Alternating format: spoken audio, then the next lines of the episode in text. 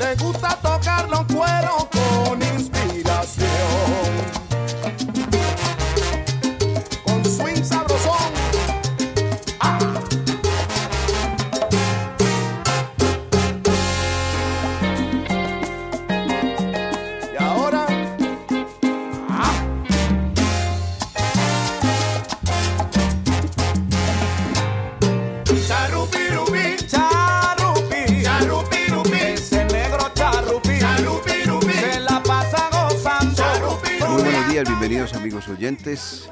Hoy es 13 de octubre 2023, hoy se inicia un puente porque exactamente el del 12, que es el día del árbitro, el día del periodista deportivo, el día del árbol, el día de todo, entonces trasladado para el día lunes como puente festivo.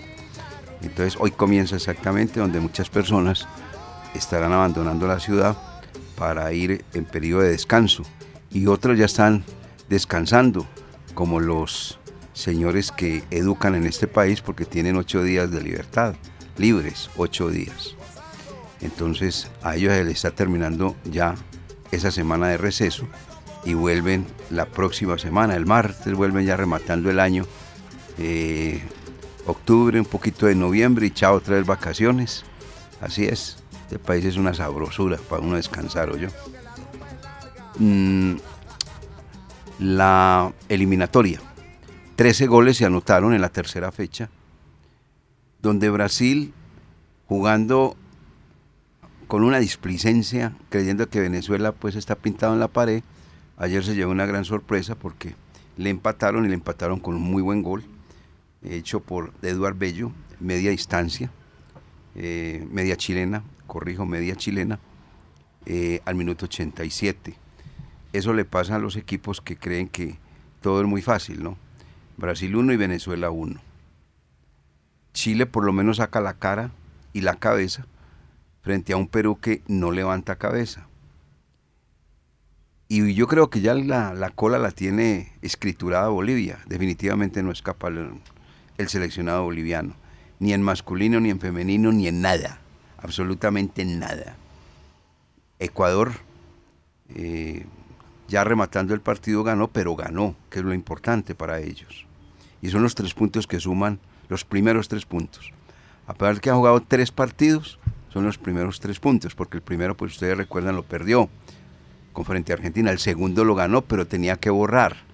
Y el tercero ya comenzó a sumar, o sea, ya se asomó el equipo ecuatoriano. Eso da una muy buena demostración. Argentina le ganó 1 por 0 a Paraguay y un justo empate ayer en la tarde en la cancha del Estadio Metropolitano, Colombia 2, Uruguay 2. Eso es lo que se vivió en la tercera fecha de la eliminatoria, con 13 goles. La cuarta será la próxima semana, donde hay horarios desde las 4 de la tarde hasta las 9 de la noche, de los cuales ya vamos a hablar acá, lógicamente, porque son los cinco partidos que se van a jugar un mismo día. Esto se está haciendo así, no es que primero se fraccionaba, un miércoles y un jueves, no, ahora está todo conjunto, unido, como ocurrió en la tercera fecha, con esos resultados que acabamos de mencionar, amigos oyentes. Así que la eliminatoria, y ya viene otra vez el fútbol colombiano en la jornada 17, esta noche juega el Once Caldas frente al equipo de Jaguares, juega el 14 de la tabla de posiciones frente al penúltimo de la tabla de posiciones. 17 puntos Once Caldas y 10 punticos tiene Jaguares. ¿Era que no es capaz de ganar ese equipo de Jaguares? No, hermano, porque no le gana a Jaguares, definitivamente tire la toalla a todo el mundo y no más. ¿Cierto? Creo yo. Bueno, vamos a titulares en los dueños del balón de RCN en este viernes que reitero comienza un puente bastante agradable porque hay que descansar, dirá mucha gente, ¿no?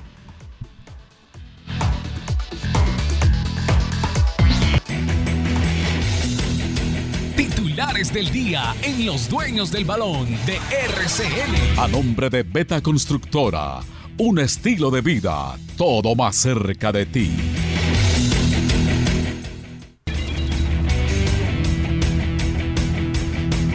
tal, director? Un saludo cordial para usted, para mis compañeros y para todas las personas que a esta hora están conectados con nosotros por los 1450M de La Cariñosa y que también están a través de nuestro canal de YouTube Los Dueños del Balón Manizales. Colombia empató ayer a dos goles con Uruguay en el Estadio Metropolitano. James Rodríguez y Mateo Zuribe fueron los encargados de las celebraciones colombianas. Uno de los partidos más regulares en la era de Néstor Lorenzo, ya que el equipo nacional no pudo sostener la ventaja en dos oportunidades en el Metropolitano de Barranquilla. El próximo partido de Colombia será el martes ante Ecuador en condición de visitante desde las 6 y 30 de la tarde. Argentina es el líder de la eliminatoria. Brasil no pasó del empate con Venezuela y Chile consiguió sus primeros tres puntos. Pasando al ámbito local, Once Caldas confirmó la lista de convocados para recibir a Jaguares en uno de los primeros juegos de la fecha 17 de la Liga Betplay. Y en el fútbol internacional, en la Copa Libertadores Femenina, América de Cali hizo la épica ayer al golear al Nacional de Uruguay y también recibir la ayuda del Inter que goleó a Boca Juniors para meterse en los cuartos de final.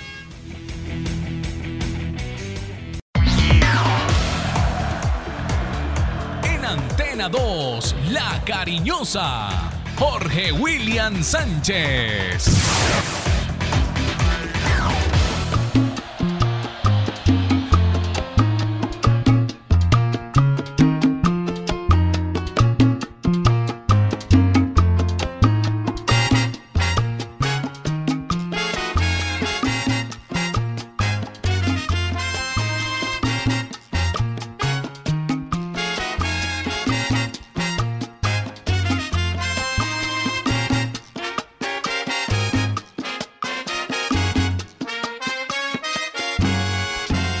Saludo cordial, muy buenos días, eh, bienvenidos. Hoy es viernes, viernes del descuaderne, pero es viernes de fútbol.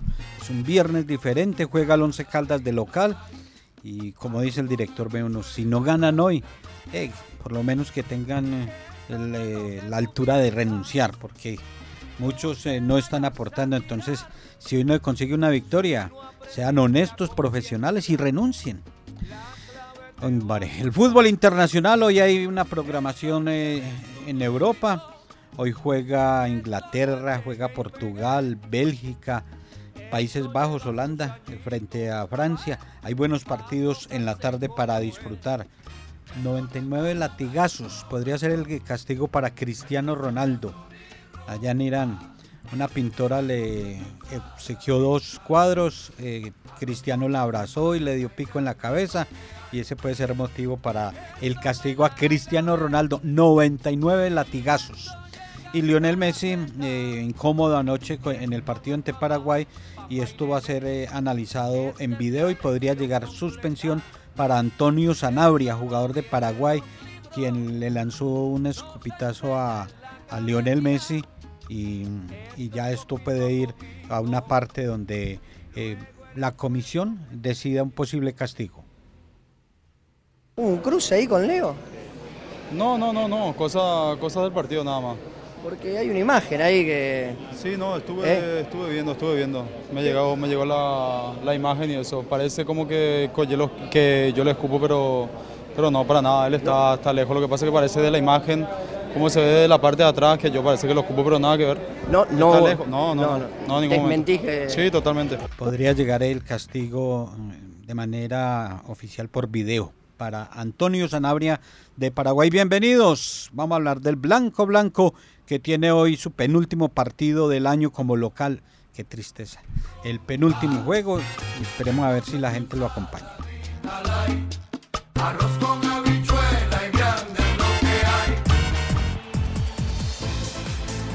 En los dueños del balón, Laura Orozco Dávila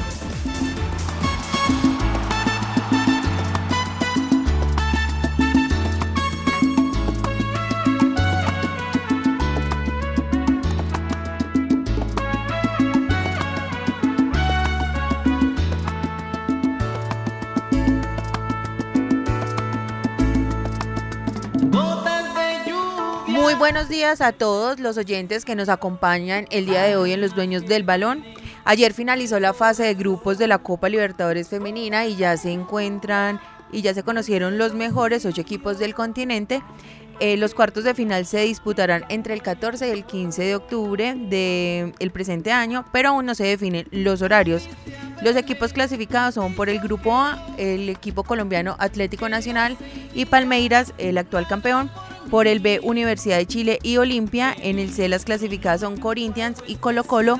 Y en el D, otro equipo colombiano que es América de Cali e Internacional de Brasil.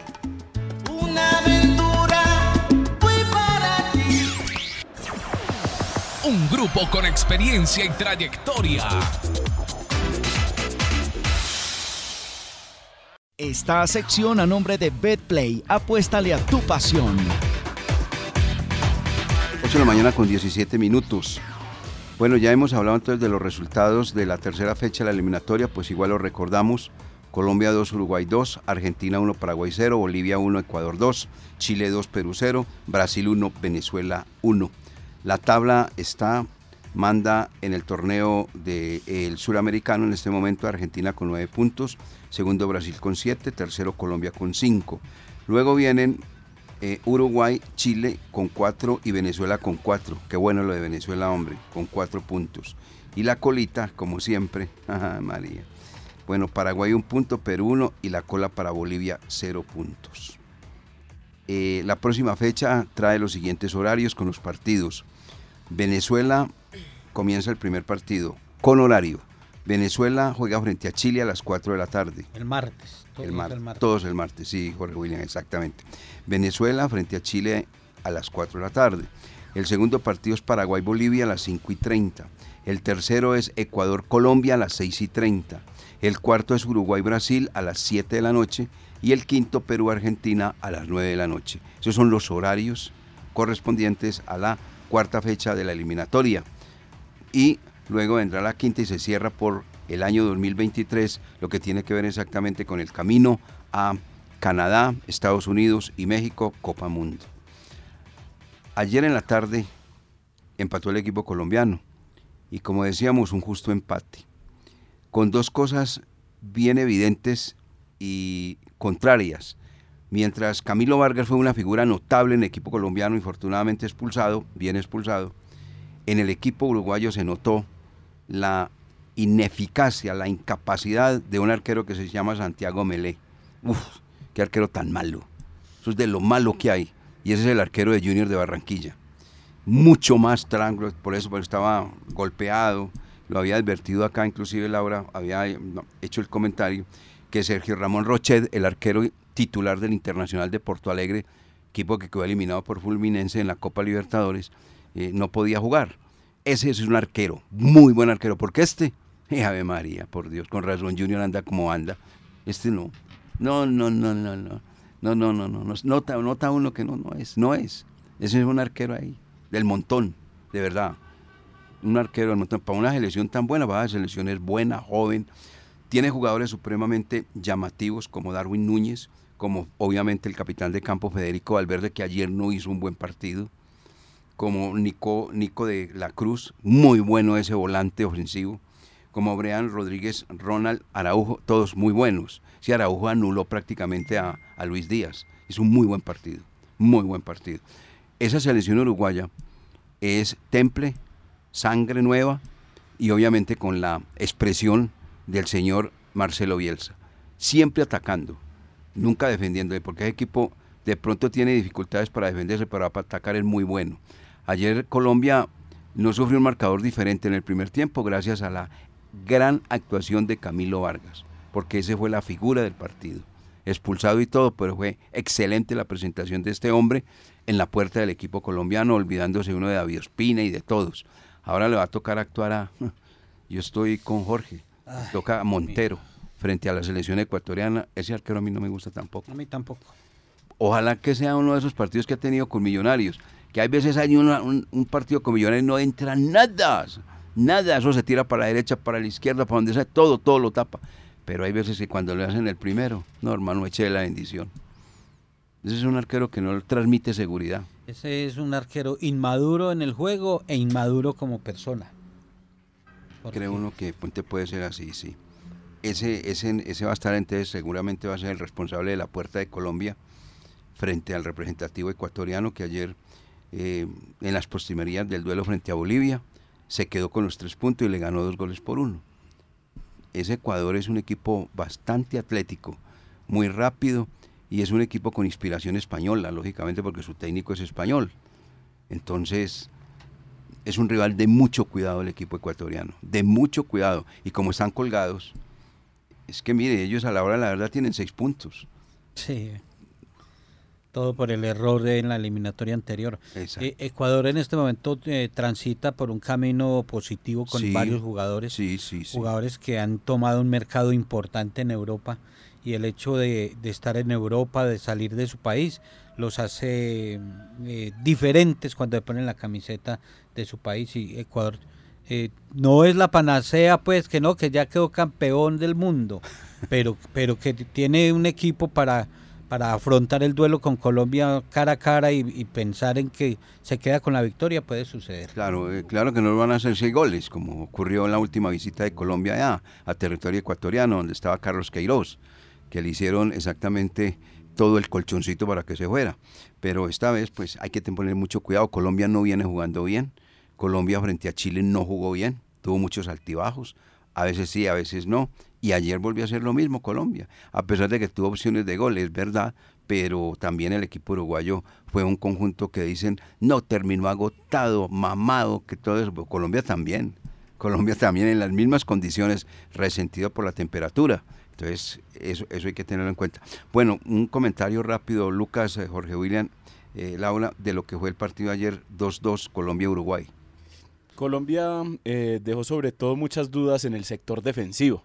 Se notó la ausencia de los que han venido siendo normalmente titulares, por ejemplo, como Jerry Mina y el mismo caso también de Daniel Muñoz. O sea, no le gustó Cuesta Sánchez esa pareja.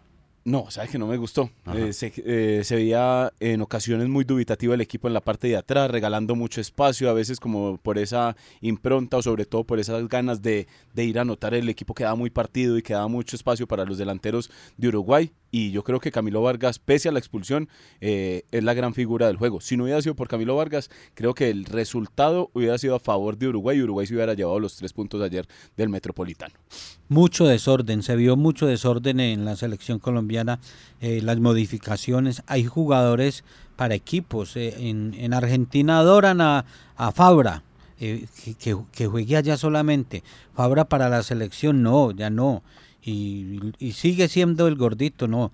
Eh, muy desordenados, eh, movimientos equivocados, eh, no hubo respaldo con los dos recuperadores en su momento y quedaban en esos espacios, en, el, en la pena máxima y expulsión de, del portero colombiano, muy lentos, muy dormidos, dejan cobrar a riesgo y por eso le tocó a, a Vargas salir a, a, cometer la falta. Apagar ese incendio. Apagar el incendio. Pero Ofensivamente, James se pone la camiseta de Selección Colombia es diferente. Eso sí, hay que reconocerlo y, y después de Vargas, eh, James Rodríguez fue importante. Y el, y el técnico tocó el equipo cuando menos lo debía tocar, porque en el primer tiempo se sufrió mucho, se van ganando al descanso de manera injusta, porque a la ley de, de la justicia eh, el empate es el resultado preciso y, en el segundo periodo, cuando estaban en una pausa física de cansancio en Uruguay y Colombia estaba encima y tuvo dos, tres oportunidades para marcar, llegó el técnico y le dio por tocar el equipo y empezó a hacer los cambios y, ahí sí que se vio desordenado. Eh, todavía no me no veo el, el, gran partido de la selección en, en la eliminatoria y echándole mano a, a, los jugadores eh, de atrás porque todavía los jóvenes no los suelta el técnico del combinado nacional. Y pues pese a que Colombia no ha perdido y que Néstor Lorenzo está como todavía con ese invicto, eh, ayer se vio como muy inseguro, eh, muy insegura la defensa, muy, muy permeable, llegaba con mucha facilidad en algunas ocasiones Uruguay y también para destacar, yo creo que el trabajo de Mateus Uribe fue muy importante en, en este partido. Yo el podio lo manejaría, pese a la expulsión, Camilo Vargas primero, de acuerdo, John Arias segundo y James Rodríguez tercero. El partido de John Arias ayer fue extraordinario jugador de dos áreas, ordenado, con los arrancanados espectaculares, colocando en posición de gol. Ese, ese, esa pelota que le colocó a Luis Díaz. Yeah, no, no, no, sí, no, sí, no, no, no, no, no. Es un muy Se nota que juega en Fluminense y que es titular en Fluminense. Es que a ese jugador no lo mueven en Fluminense. Ojo con eso. El jugador es titular. Ese no es que entre un ratico y que no, señor. Ese es, en la lista de los 11, siempre aparece John Arias. Estamos viviendo un momento futbolístico extraordinario. A mí me alegra mucho porque es un jugador muy joven. Ese es un jugador muy joven, muy buen jugador. Vea que ha hecho un proceso interesante. Arrancó en el fútbol profesional colombiano en Patriotas, después pasó por Santa Fe, América y saltó al fútbol internacional y hoy por hoy brilla. Y no le pesa la camiseta de Fluminense. No. Y la de la selección Colombia tampoco. Y es el asistente preferido de Germán Ezequiel Cano. Sí, sí, Sergio, sí, Sergio Galván agradece la cantidad de goles ah. que le colocó Valentierra. Lo mismo pasa con Cano. Eh, John Arias lo busca siempre y Correcto. por eso Cano habla bellezas Correcto. de Arias. Y, y, es una pareja ideal. Y es un jugador encarador, guapo, se tira al piso, recupera la pelota. No, no, no, tiene muchas condiciones. De pronto no tiene mucho gol, pero es un jugador muy interesante, jugador muy interesante y que el señor Lorenzo le saca todo el provecho. Él comienza a tocar el equipo, no lo saca, porque es como lo va a sacar. En el partido frente a Venezuela, yo me acuerdo, cometió el error de ponerlo a jugar por una banda, ¿cierto? Por la banda donde él no juega bien. Y la banda izquierda, eso, y él juega más, en la derecha. En la derecha. Más tareas de, de, de marcar, de tapar salida. Y, exactamente. Y entonces eh. después coloca, cuando saca Carrascal, ah, después lo para a la derecha y después lo coloca como volante central.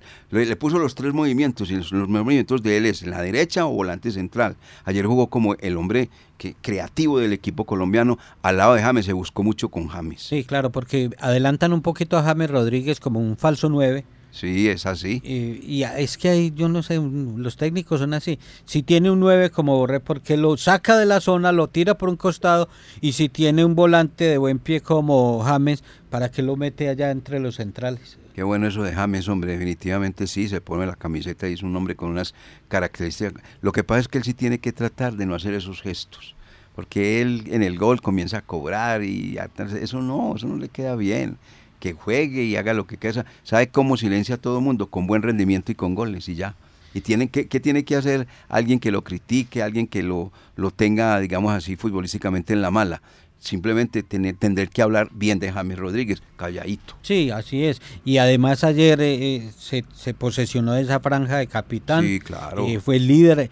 Le, le, habló a ese árbitro. Todo. Le todo. manejó al árbitro. Como Neymar. Sí, como Neymar. Sí, Entonces, sí, ese árbitro debutante en eliminatorias dijo, uno, James Rodríguez, el de Real Madrid, hay, que, hay, que ten, hay, que, escucharlo, hay que respetarlo. Y no. lo respetó.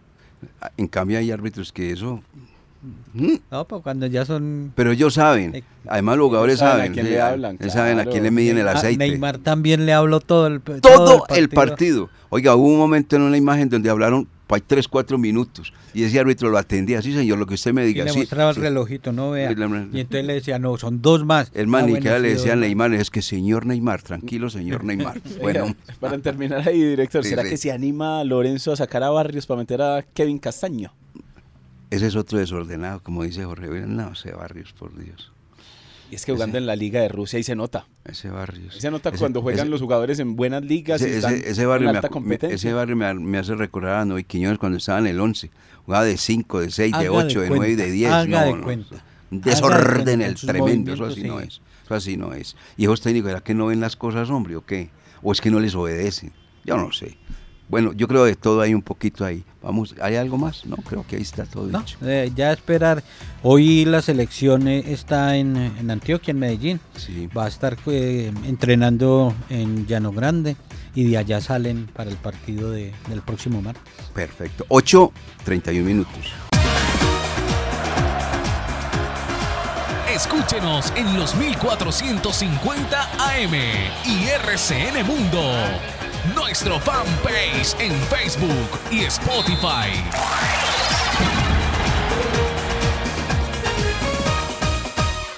El dato deportivo con más altura es presentado por el restaurante La Azotea. 8 de la mañana con 37 minutos. ¿Qué esperamos todos? Ganar hoy. Pues que si no se le gana al penúltimo. Claro que ya llegó aquí el último, no fuimos, no fuimos capaces de ganarle, que fue Envigado. Sí, sí, Y con uno menos, Y con uno menos, que no es lo mismo. que no es lo mismo. Sí.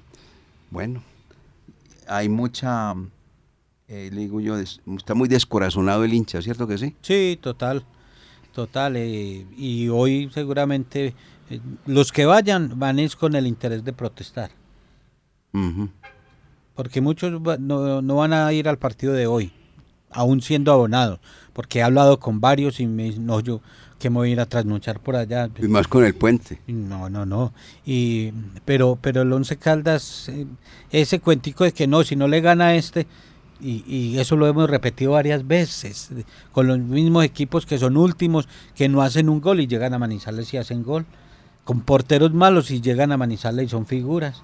Entonces, eh, el Once Caldas, ay, si no gana hoy, ¿qué? Seguimos en la misma. Oye, la campaña del 11 resultó entonces parecida a la del primer semestre.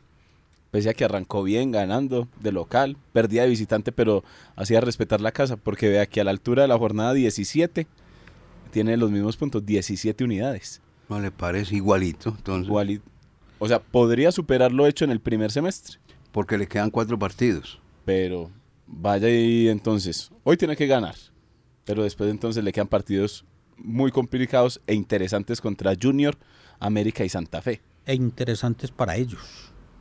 Sí, porque para, Para ellos, porque... y, para nos- y para nosotros, por el No, tema, de- porque, el tema eh, del, del abono del, del descenso no se puede dejar a un lado. Pero de- más para ellos porque son equipos que van a, a necesitar ganarle al Once Caldas en esa pelea por clasificar y como nosotros somos los comodines, entonces ahí es donde ellos buscan marcar la diferencia. Seguramente, y lo había hablado en la última fecha cuando el Once Caldas juegue con Santa Fe, puede ser un partido importantísimo por Santa Fe, no por el Once Caldas. cuente con que el Once Caldas de más que estará en esa vitrina o en esa programación de los partidos a la misma hora, porque Santa Fe, sea por donde sea, va a estar eh, luchando por esa, por esa En clasificación. Bogotá ya están hablando de ese duelo, donde quieren, obviamente, el llamado de esquite. Recuerden que aquí vino Santa Fe con la posibilidad de clasificar y el Once Caldas lo eliminó. Hizo el Entonces, daño, sí, le hizo el daño, sí, claro, lo sacó. No clasificó el cuadro independiente Santa Fe. cierto. Dos por dos terminó ese compromiso, ¿cierto? ¿Quién Creo que ganó 3-1. No, el 11 le ganó a Santa el Fe. Once ganó. El, el 11 le ganó. ¿Cómo quedó? Creo que quedó 3-1, ganando el Eso. 11 Caldas. Pudo haber sido así, sí. Pudo haber sido así. Nuevos convocados en el 11 para este partido. Santiago Cubides, Luis Miranda y Andrés Felipe Correa. Mm, No fueron convocados Billy Arce, Jailer Valencia y Alejandro García, que está en la selección Colombia sub-23. Y sigue hombre. David Lemos por fuera, y sigue Marlon Piedreita por No, fuera. pero Madrid ya creo que ya no vuelve a jugar. ¿Quién? Marlon Piedrahita, el último partido que jugó lo hizo para que lo tengamos presente frente al cuadro Atlético Huila, que perdimos dos goles a uno acá.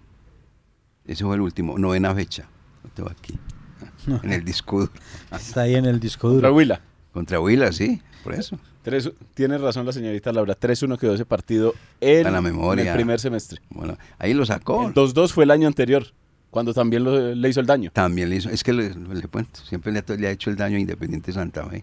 Bueno, eh, yo, yo tengo algo para comentarles, compañeros. Es que mm, llegó la hora de hacer balances. A ver si el Once Caldas, continuando obviamente en la primera categoría, se fija a la hora de hacer contrataciones. Es que las últimas contrataciones que ha hecho el Once Caldas no son eficaces. Bueno, uno tiene que mirar un detallito así pequeño. Y me voy a detener en este. Billy Arce. Si Billy no funcionó en el Deportivo Pasto, ¿por qué tiene que funcionar en el Once Caldas? ¿Creen que va a funcionar en el Once Caldas? Si Pasto es menos que el Once Caldas, con todo el respeto que merece la afición del cuadro nariñense. Pero el Deportivo Pasto no tiene ni las estrellas nacionales ni internacionales que posee el Once Caldas, ni la historia del Once Caldas. Entonces, ¿usted cree que eh, el cuadro Pastuso se va a desprender de un jugador tan fácilmente como se desprendió de Billy Arce? Y me deja, le hago un Sí, agregado. sí. Álvaro Montaño. Y- viene sí. de la misma situación, del Pasto, donde jugó creo que un partido no más. Y entonces, Oiga. entonces dos jugadores que no son utilizados en el Pasto Van a ser- la salvación del Once Caldas. No, joda, no, eso no, no, no, no, no, no, no, no, No, puede, no, no, eso no. tiene que cambiar. Eso de tienen que poner serios. Ahora, mire, la otra vez cuando llegó el Billy Arce, miré la hoja de vida del Arce, es que estuvo por allá en Europa. Ah, sí, pero como cuando estuve yo. Yo también he ¿Sabe, ido. ¿Sabe cuándo estuve en Europa? De paseo. De paseo. Y ese estuve de paseo. No jugó un solo partido. Mire que usted está observando ahí la placa que llama, o yo no sé cómo es que usted llama eso, Luca. En el Brighton Mm. de Inglaterra. ¿Cuántos partidos jugó? Cero. Bueno. Sí, eso Bueno, no no, puede no, ser. no, no. Hombre, es que, si es que no miran. Yo no, yo, no, yo no sé qué es lo que pasa, pues. No sé. Esto en materia de contrataciones ha sido un desastre total. Un absoluto, rotundo desastre. Y este Billy Arce hizo un partidito bueno frente al Deportivo Cali y hasta luego. Ah, lo calificamos bien, tenemos todo el derecho a calificarlo. Hubiese sido una cosa también injusta decir que no jugó bien. Si hizo dos goles, uno de ellos fue un golazo, fue asistente, hizo de todo.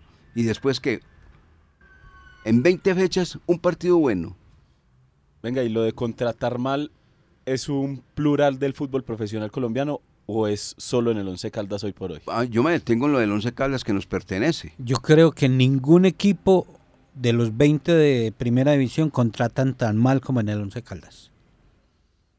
Téngalo por seguro, porque es que eh, aquí en cada torneo son 7, 8, 9, hasta 10 que se van y que hay que contratar a misma y, y traen en la cantidad, pero no la calidad. Y el Once Caldas eh, contrata por cantidad y no mira tanto la calidad. Yo, yo y calidad muy poquito. eh, Es que el tema del Once Caldas es, y eso va a tenerlo que revisar también. Si este equipo se quiere que levantar, tiene que tener muchas cosas. Una de ellas es tener un técnico exigente. Exigente, porque yo sé cómo se arma el once. El once se habla con plan A, una plata. Plan B, otra plata. Y plan C, otra plata. Entonces le ponen al, al- técnico esto. vea, Estos son los jugadores A, B y C. ¿Cuánto vale este del A? No, un potosí. El B vale mucha plata. No hay sino para contratar el C. Y el técnico dice, ah, bueno, tráigalo. Exactamente. No es. tráigame a Álvaro Montaño. Bueno, Ah, bueno, eso así no es. Vea, yo le digo una cosa. Aquí han tratado de decir, dicen, qué bueno que viniera Leonel Álvarez. Si Leonel Álvarez si viene, pues le tiene que armar una nómina pesada. Él, por ejemplo, en el cuadro Águilas de Río Negro, ahí tuvo dos o tres jugadores importantes, no vaya a creer que no, los tuvo. Y él le va a pedir al Once Caldas que llegara a ser técnico, pues en algún momento pide, lo primero que dice, yo no me voy a quemar con nuevos jugadores, me tienen que dar dos o tres jugadores de capacidad, de perrenque, ¿cierto? Pero es que volvamos, detengámonos otra vez en el caso de Billy Arce. ¿Por qué Billy Arce tendría que ser estrella en el Once Caldas cuando en el, en el Deportivo Pasto fue apenas un suplente? Y eso que no siempre salía de suplente. La mayoría de veces iba para la tribuna. Bueno, entonces, y Pasto. Eso cuando no los traen lesionados es que los traen que ni siquiera son titulares. Eso no se ha contratado bien. Sin minutos de juego. Sin minutos de juego, no, no, no. no. Entonces, Entonces, director, para verdad es el tiempo. Cruz Real cuando lo citaron o lo quisieron en el 11 tenía la razón. sí, claro, él tenía razón. Tenía razón. Lo que es que él quería era todo un, un equipo nuevo. Tampoco. Ni tanto que alumbre el santo, ni tan poquito que no lo alumbre. Pero él quería absolutamente todo. Claro que usted hablaba de Cruz Real, él ha tenido te- equipos muy buenos. El malo es él. Pero sí tenía la razón al momento cuando claro. le ofrecieron el 11. No, pero ¿cómo le parece Cruz Real acá? Con eso que tiene. Si con jugadores buenos no es capaz, ahora con jugadores mm, menores. No, no. No, no, pero yo creo que por ahí hay que comenzar. Que si se quiere tener algo bueno, tiene que ser un técnico exigente. Yo veo que el señor Sarmiento tampoco fue exigente. Eh, eh, siendo más frío, que no sea un técnico de estómago. Exacto. Que no sea un técnico de estómago. Que de esos- Conformista. que de esos conocemos mucho en el fútbol colombiano, que, que van a los estadios a ver cuándo sale este y que me llamen. Y, y yo le trabajo por la mitad de lo que le pagaba a ese. Y y, terminan acomodándose y, y, los directivos, ah, bueno, este me pide esto, listo. No veas que tenemos solamente para contratar estos dos jugadores. Bueno, señor, como usted diga. No alcanza el presupuesto, el presupuesto es este. Es que un directivo le pone el presupuesto al técnico, él verá si lo acepta o no lo acepta. Porque tampoco le están diciendo, pues al técnico, llámese como se llame, le ponen un revólver en la sien y dice, vea, es que usted tiene que contratar a estos jugadores plan C. Y le ponen, no, ¿es obligado? No, no, obligado no. Él verá y dice, no, yo no acepto eso, más bien no dirijo este equipo y ya. ¿Y sabe cuál es otro de los errores del 11? Cuando se contratan técnicos se cambia totalmente como la estructura y la idea del juego. Desde hace rato no sabemos a qué juega el 11. Con Corredor llegó a jugar a una cosa. Se fue Corredor, quedó, quedó Soto y se cambió el panorama. Después llegó Sarmiento y ya entonces el, planteamiento era defensivo. O sea, del 11 no sabemos la hoja de ruta desde hace rato a qué juega. Sabíamos años atrás cuando el 11 se caracterizaba por algo pero hoy por hoy el 11 no se caracteriza por nada dentro del terreno de juego. sí, y hay partidos que se, da esa frase que es de la época anterior, cuando el Londoño, Londoño. El Once Caldas eh, juega como nunca y pierde como siempre. Era una frase típica, porque el Once Caldas en su momento jugaba muy bueno en el, en el Fernando Londoño, pero todos venían aquí y ganaban. Y el Once jugando bien y con opciones, y, pero perdía. Entonces, a eso está con eh, Pedro Sarmiento. Yo creo que eh, esa es otra cosa. Estos cuatro partidos, si ya se tiene definido que Pedro Sarmiento no va a seguir, son cuatro partidos que, que ni jugadores ni cuerpo técnico lo van a manejar de la misma manera.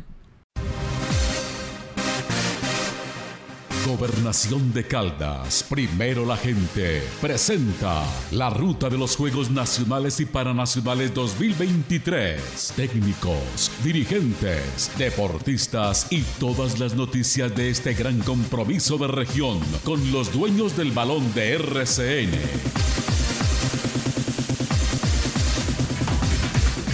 Bueno, 8 de la mañana con 50 minutos. La ruta de los Juegos ya se van eh, evidenciando 29 días para comenzar las justas nacionales en territorio del eje cafetero. Y entonces, eh, ¿qué nos dice Laura respecto a las noticias últimas? Bueno, eh, no en cuanto ante las noticias, sino tengo como tres datos curiosos de, eh, de la historia de los Juegos Nacionales. Y es que los primeros Juegos Nacionales de Colombia se llevaron a cabo en 1928 en la ciudad de Bogotá. Fueron organizados como parte eh, de las celebraciones del centenario de la independencia de Colombia y cumplidas 21 ediciones, los Juegos Nacionales eh, tiene dos departamentos empatados eh, con ocho títulos cada uno, que se trata de Antioquia y Valle del Cauca. Le sigue Cundinamarca, eh, campeón de las justas en cuatro ocasiones, y Bogotá con un único título y también que muchos atletas eh, colombianos han utilizado como estos Juegos Nacionales como plataforma para destacarse en los Juegos Olímpicos, como el caso de Mariana Pajón, María Isabel Urrutia, Jimena Restrepo, Egan Bernal, Nairo Quintana, eh, Caterine Ibargüen, entre otros. Han desfilado todos esos deportistas y lo han hecho con brillo, Jorge William, ¿no? Sí, son eh, representativos íconos de, del deporte colombiano.